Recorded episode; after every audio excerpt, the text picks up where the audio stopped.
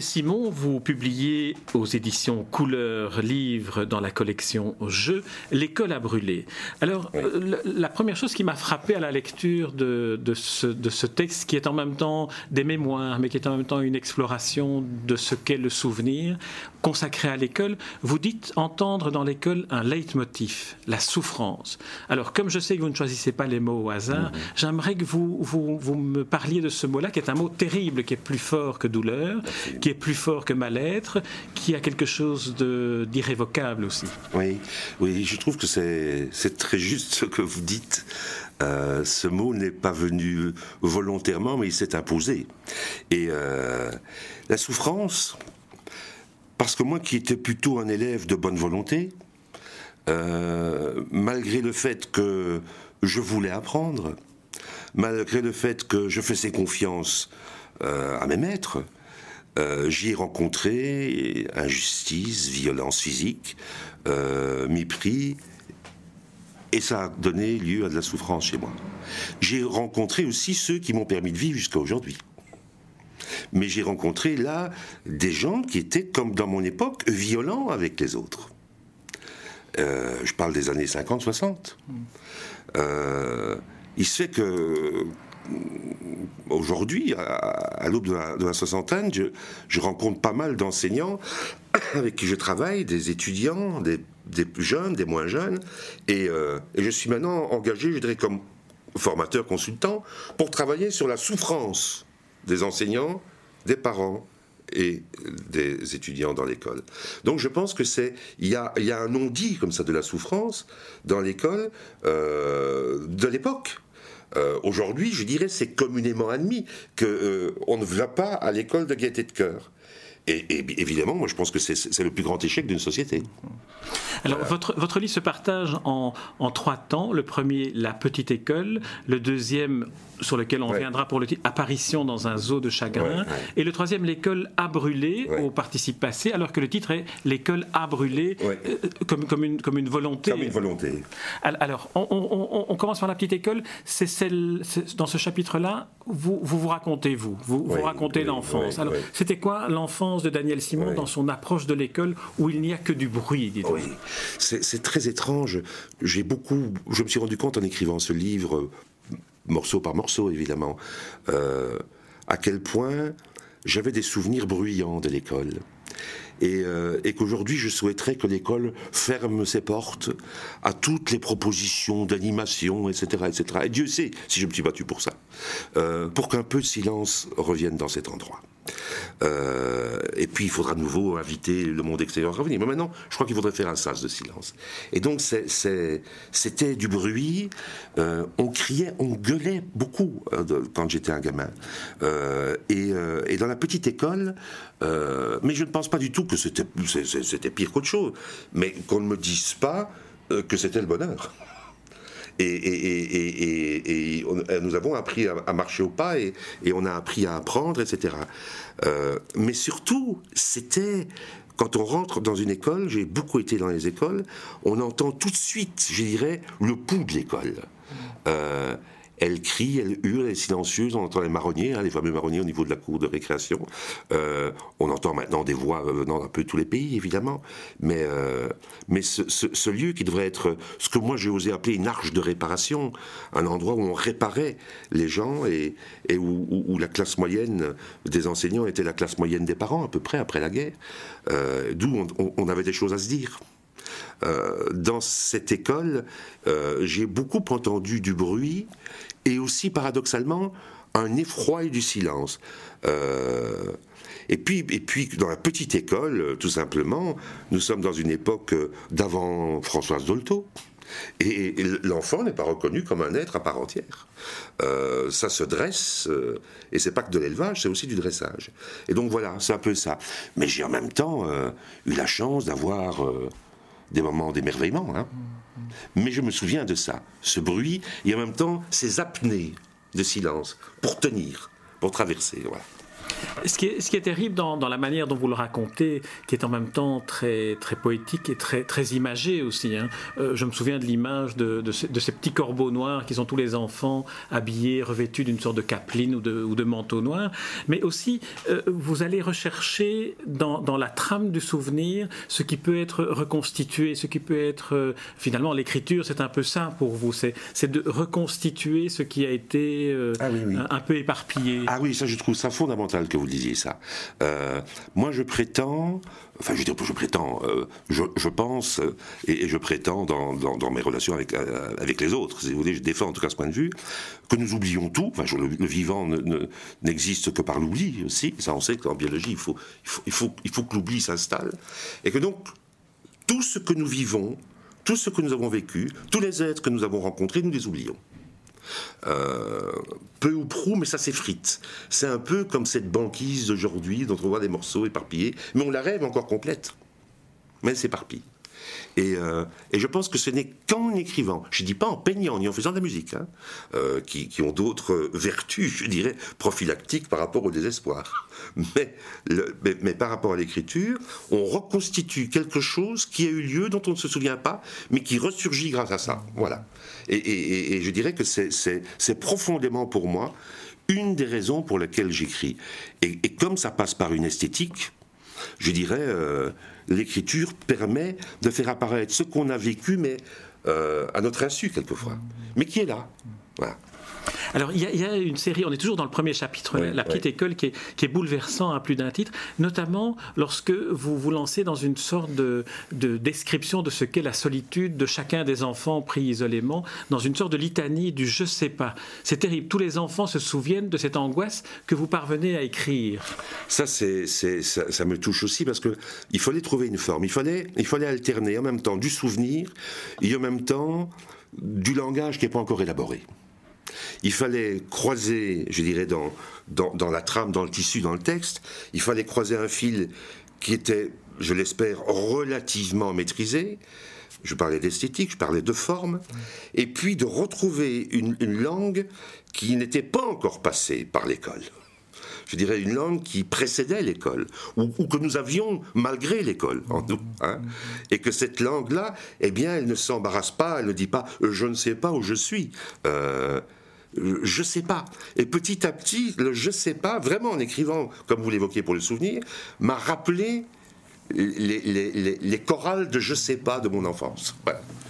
Et c'est vrai que le, il faut, faut peut-être dire que le, le, point de vue que vous adoptez, le, le narrateur est à la fois l'adulte qui se souvient de ce qu'il est enfant, mais parfois il se reprojette dans le regard que portait l'enfant sur, euh, sur cette époque-là. Notamment, par exemple, quand vous dites, et là aussi tout le monde s'y reconnaît, l'heure du coucher a toujours été la première ligne de front des enfants. Quelle euh, belle formule. Merci.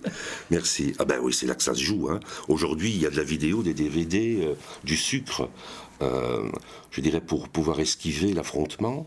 Mais c'était le, moment où, la règle, euh, la règle du coucher venait briser, je dirais, la, journée que, nous voulions entraîner avec nous. Et euh, les parents ou à l'internat ou, ou, quiconque disait maintenant il est l'heure d'aller se coucher. Et l'heure d'aller se coucher, c'est toujours pour moi aujourd'hui une heure que je redoute, mais que je redoute, et qui est une petite mort, quoi, je veux dire, une disparition. Toujours, non pas la crainte de ne pas se réveiller, mais de ne pas vivre assez. Ouais. Voilà. mais, mais c'est dans la formulation, l'heure du coucher a toujours été la première ligne de front des enfants. Et ça, tout le monde, tout le monde, tout le monde s'y Mais bien sûr, c'est là où on s'affronte. Hein. Et c'est là où, euh, où ça ne discute plus. Où à un certain moment, gentil, pas gentil, parent adorable ou pas adorable, euh, ce sont les, les, les, les orques de Staline contre les Kalachnikov. On est toujours perdant dans cette histoire. Alors, vous racontez aussi, euh, avec, avec cette, cette, cet art d'évoquer, sans nécessairement d'écrire, le surgissement du livre dans la vie d'un enfant, avec cette confusion dans les souvenirs, je ne sais plus qui lit, je ne sais plus qui vit. Là, c'est fondamental. Ah, ça, c'est vraiment fondamental. Mais je pense que pour toute personne qui écrit, je, cette phrase est idiote, mais pourtant, je pense qu'on peut s'accrocher à des phrases idiotes. Je pense, je pense depuis longtemps à une phrase, il avait sacrifié sa vie pour avoir de la matière pour l'écrire. C'est pas si con.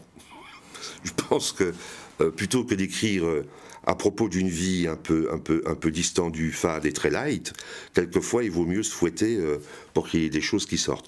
Voilà, ça c'est la version un peu, euh, un peu rude. Dans un autre livre, vous citez aussi une phrase de Queneau qui s'apparente euh, La vie finalement ne sert à rien puisqu'il y a la littérature. la vie ne suffit pas. La vie ne suffit pas. ah oui, mais ça pour moi c'est fini là, on va discuter. Mais, mais c'est vrai que ce surgissement du livre, qui est véritablement enfin une bouée jetée dans l'océan, euh, moi, je fais partie, comme vous probablement, de cette génération d'enfants et puis d'hommes qui a été euh, submergé par le, bonheur de la littérature. Mais c'est pas venu d'un coup comme ça parce qu'on était particulièrement euh, bien lunés. C'est venu par nécessité. C'est venu pour se protéger de, de, la bêtise des adultes que j'allais devenir.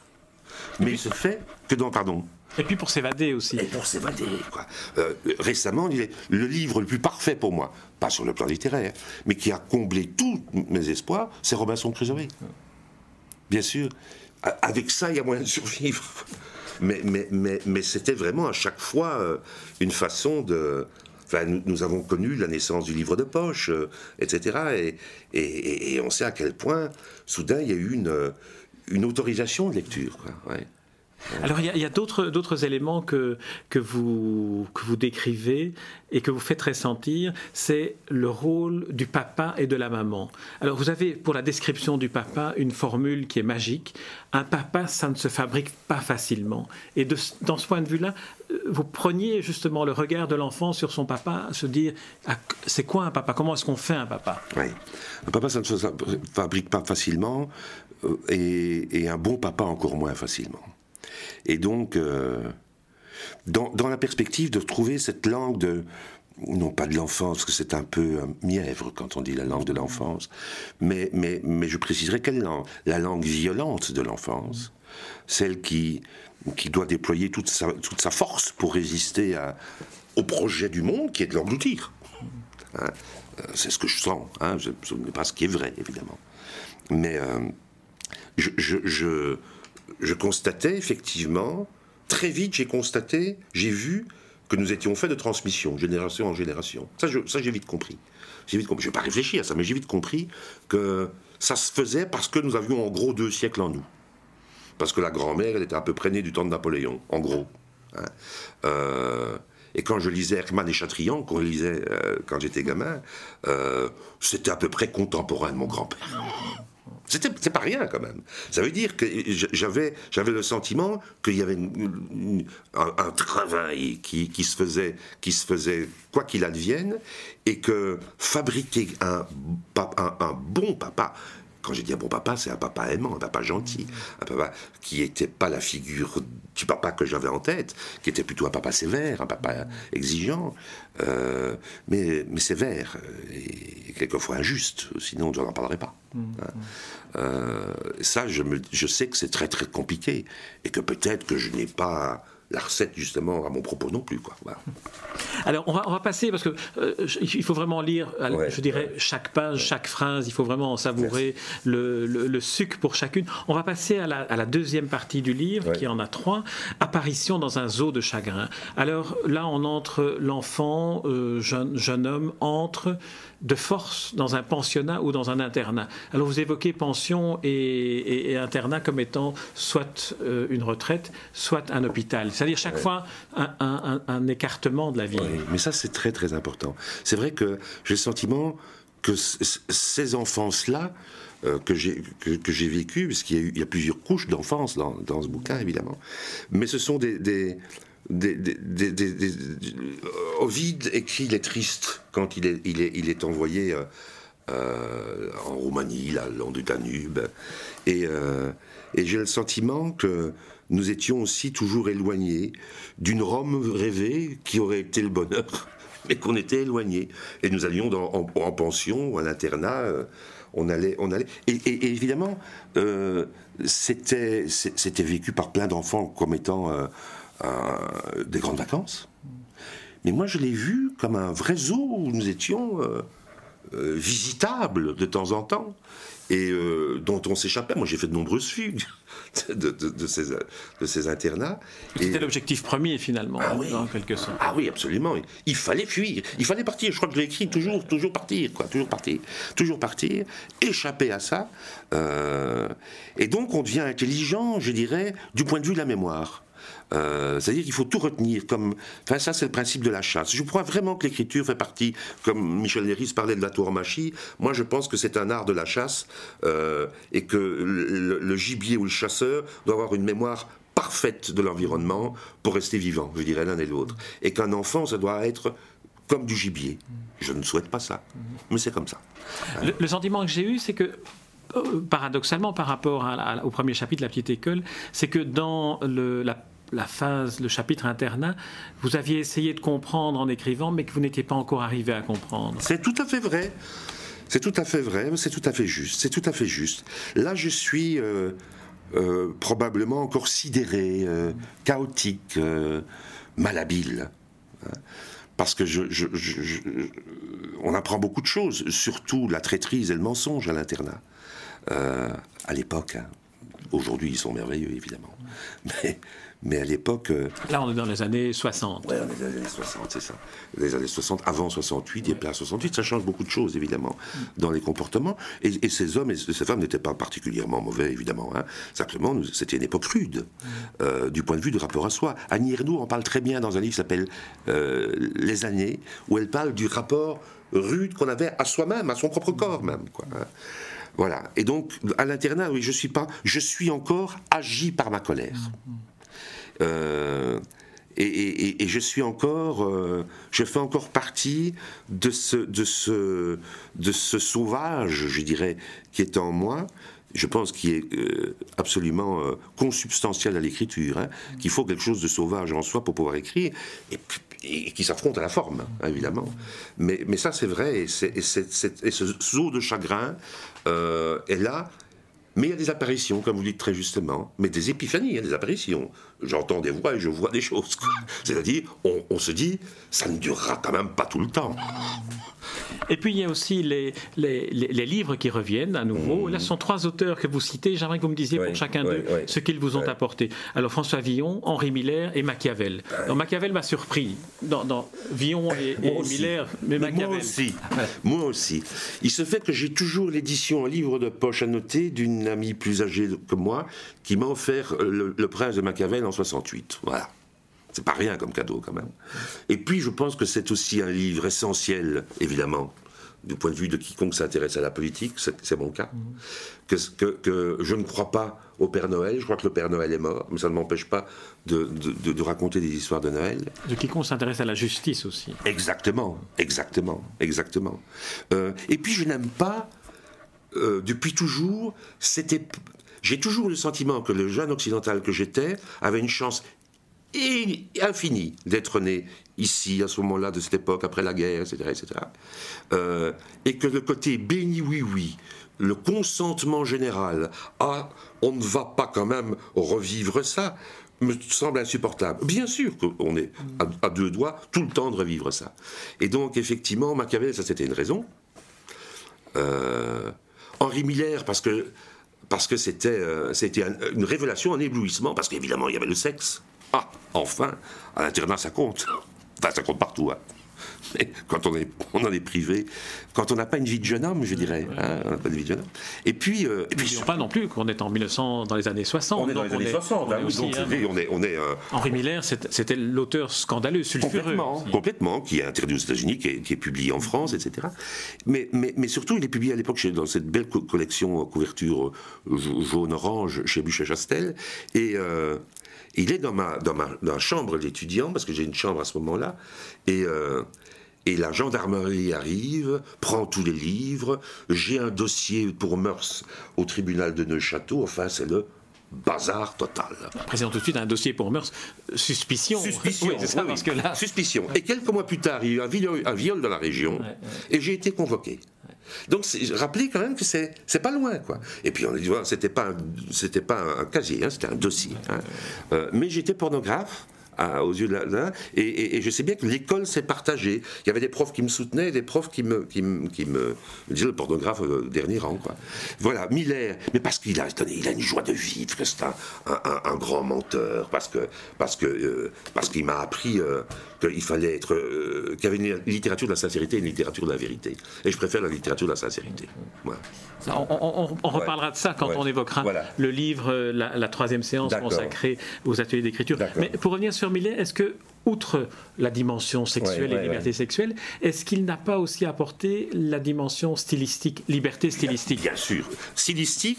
Et une chose dont je me suis rendu compte que 30 ans plus tard, c'est que mon intérêt pour la vie des gens, je dirais, pour le jeu, euh, pour cette dimension, non pas de l'autofiction, parce que je ne suis pas excité avec tout ce débat-là, mais en tout cas, euh, j'étais fasciné par le fait qu'Henri Miller prenait comme matière première sa propre vie. Et que ça soit vrai ou pas, ça me donnait profondément le sentiment que j'avais une vraie vie devant moi qui m'aidait à, sortir de la mienne. Ça, c'est tout à fait juste. Il y a alors autre chose, euh, parce qu'on a déjà eu l'occasion d'une fois d'évoquer ça, l'oralité dans l'écriture. Voilà. Ça, c'est très très juste. Mais ce sentiment de liberté absolue, quoi. De liberté. Par ailleurs, je disais, François Mauriac, hein, que je trouve toujours un immense auteur, mais plus difficile dans la joie. Alors, le, troisième, on n'en a pas parlé, c'est François Villon. C'est pas aussi évident que ça, malgré tout. Hein. François Villon, non, c'est pas aussi évident que ça, mais François Villon, parce que toujours aujourd'hui, bah, je veux dire, toute personne qui n'est pas sourde et qui entend ça et qui connaît un tout petit peu ce que c'est la langue, comprend effectivement que que c'est une céphéite, quoi. Ça toujours, ça, continue à, c'est une étoile qui continue à, briller. Euh, mais François Villon aussi parce que je suis, euh, euh, je suis intéressé par la poésie. Je lis de la poésie et je lis une poésie qui est, qui va dans tous les sens. on se construit. et François Villon, de nouveau, a ramené le biographique. Quelque chose comme ça. Je me disais, mais il parle pas de des paysages, des, des cavalcades, rien. Il parle de sa crainte d'être au monde et de la crainte de mourir. Voilà, ça, ça, ben, ça frappe le, jeune adolescent que je suis, évidemment. Alors on va passer au troisième, euh, au troisième volet, au troisième âge, pourrait-on dire, l'école a brûlé. Alors là, c'est le plus, c'est le plus dur à lire, je trouve. Pas, pas dans le sens qu'il est difficile à lire, mais parce qu'il contient, il contient une sorte de crainte de devoir faire un constat d'échec. Euh, merci pour votre lecture, d'abord. Hein, merci pour votre lecture. C'est vrai que l'école a brûlé avec ER, je dois quand même dire, euh, c'était je, remarquais de plus en plus que la presse évoquait le fait que les écoles aient été incendiées la nuit, comme ça, euh, pendant les vacances. Et je vais faire une enquête dans la région d'Amay, où j'avais travaillé à l'époque, et là, en Bessin, il y avait une école qui avait brûlé plusieurs fois, sur le dessus de, la Meuse. Et je vais faire une, enquête, je vais voir, un peu photographier, écouter, interroger. Et, j'apprends très vite que ce sont des petites filles de 8-10 ans, des petits gamins qui font ça. C'est pas des grands malabars avec des grosses moustaches et, des blousons de cuir, pas du tout, c'était ça. Et donc j'étais très surpris par ça. D'où l'école à brûler euh, est devenue une sorte de, de, de, grand thème. Et je ne m'en suis jamais sorti avec ce titre. Il y en a même qui ont répertorié mon bouquin Il faut brûler l'école. Euh, évidemment pas, il ne faut pas brûler l'école. Hein. Euh, mais que l'école a brûlé, c'était aussi les cahiers au feu et le prof au milieu. Hein. C'était ça. Comme l'herbe a brûlé. Comme l'herbe a brûlé. Ben voilà, exactement. Ben oui, merci Conrad. Et, et alors l'autre, la troisième partie, c'est un peu le refroidissement. J'éloigne la caméra, je dirais, des événements. Euh, et je prends une petite, petite cité. Pour, pour être clair, c'est une petite cité le long de la Meuse entre, entre Oui et, et, Liège qui m'a inspiré, quoi, euh, où se passaient ces choses. Hein. Et, euh, ces choses, c'est le, désarroi social, la désertification économique, etc. Exactement, exactement. Où se passait, où se passait ce, ce détricotage. Mmh, mmh. Et, là, je l'ai vu, je l'ai vu, je l'ai vu, je dirais d'année en année euh, augmenter. Euh, il se fait que je travaillais dans l'action culturelle dans la région, donc je voyais aussi comment, quelles étaient les alliances politiques nécessaires, mais je voyais aussi, c'était à l'époque de la fusion des communes, euh, ça ne s'est pas fait facilement, il y a eu des trajets qui ne se faisaient pas pour traverser la Meuse, etc. Mais j'ai vu peu à peu, je dirais, la crise économique s'installer, les gens devenir tristes d'être là. Euh, pas seulement d'être là, mais d'être d'être au monde, je dirais. Et, euh, et ça, ça m'a frappé. Et peu à peu, une sorte, non pas de banalisation, mais, mais d'abandon. Ben voilà, c'est comme ça.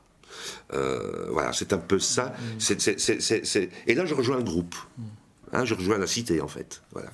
Et alors le point culminant de cette détresse, de cette tristesse, parce que c'est vrai que ce Ouais. sont des pages Ouais. où, la, où la tristesse soint à chaque, euh, ouais. à chaque mot, c'est une école qui est incendiée. Et j'ai eu le sentiment à ce moment-là, et alors il y a cette image de monsieur le directeur qui est là et qui est au milieu de son école dévastée et qui ne comprend pas et qui ne veut pas admettre. Il croit avoir tout fait et je lui fais confiance. Je dirais dans, dans mon rapport au monde, je lui fais confiance. Mais ça ne suffisait pas d'avoir tout fait. Euh, encore fallait-il prendre en compte probablement euh, cette désertification, vous, vous l'avez employé le mot, mais qui est au cœur de l'homme. Enfin, je crois que euh, on, on écrit aussi pour un peu repeupler, pour que ça soit moins le Sahel en nous, quoi, je dirais. Euh, et, et ça, j'ai beaucoup vu euh, ces, ces gens de bonne volonté euh, complètement perdus, comme on disait là- là-bas, perdus. Et, euh, et je pense que ce sont les premiers sacrifiés. Ce sont les hommes de bonne volonté, évidemment. Et euh, les autres sont à l'abri et regardent la cité en feu. Et là, et, et moi, je les ai vus, ces gens-là. Ils étaient. Mais c'est aussi le politique, hein. C'était le politique, évidemment, qui pensait, et je le pense, avoir fait tout ce qu'il pouvait. Eh ben non, ça ne suffisait pas. Et le, le bris social avançait, quoi. Voilà. La fin du, du- du livre, euh, les dernières pages du livre, euh, on a le sentiment que le narrateur change, euh, se modifie, devient une femme, elle parle au féminin. C'est la mère des petites incendiaires, mais j'ai eu le sentiment que c'était aussi l'école qui parlait. C'est c'est extraordinaire. Je ne pense pas que j'y ai pensé, mais ça tient très bien comme ça. Euh, non, je pense que vous l'avez lu euh, à- à certaines couches que je n'ai pas, euh, comment dirais-je, nécessairement euh, moi-même travaillé volontairement, mais qui flottait. Donc effectivement, cette école, c'est pas un hasard si vous êtes c'est une femme, c'est- une mère accueillante. hein. Euh, donc, à un certain moment, c'est la mère éplorée. Je veux dire, euh, c'est la piéta. euh, elle, est désolée. Euh, et c'est vrai que la, ma- la maman, le personnage, la maman des, petites filles là, qui elle aussi fait ce qu'elle peut. Combien de fois on n'a pas vu euh, euh, des, situations où dans Boudu sauver des eaux, Michel Simon dit une phrase que Jean Renoir lui donne à dire. Il dit Ce qui est terrible, c'est que tout le monde a ses raisons. Et je pense que c'est le premier pavé de l'enfer. Et que l'école là. Mais j'ai vu pleurer ces gens et qui font ce qu'ils peuvent. Mais ils sont pas outillés pour éviter ça à certains moments. Et donc, et là, on a vu, euh, on a vu comme ça ce, défait. Je ne parle pas de l'état de l'école aujourd'hui. Je pense que l'école, l'état de, là, il est, il est, dans un état de, d'implosion avec des gens de bonne volonté aussi, mais qui sont perdus, quoi. Voilà, voilà, voilà. Daniel Simon, on va Oui. arrêter ici cette interview. Je ne peux que recommander à ceux, celles et ceux qui nous écoutent de, de- de lire ce livre et puis d'aller dans ce, dans ce cheminement qui fait qu'une lecture peut donner à penser que la dernière narratrice de ce livre est l'école elle-même qui a été dévastée par le fait qu'on l'ait qu'on incendiée. Et pour cette lecture euh, et, ce- et ce très très beau livre, Daniel Simon, je vous remercie encore. Merci, merci. Je redis le titre, L'école a brûlé. C'est dans la collection, c'est dans la maison d'édition Couleur Livre, dans la collection Merci Daniel Simon. Merci à vous.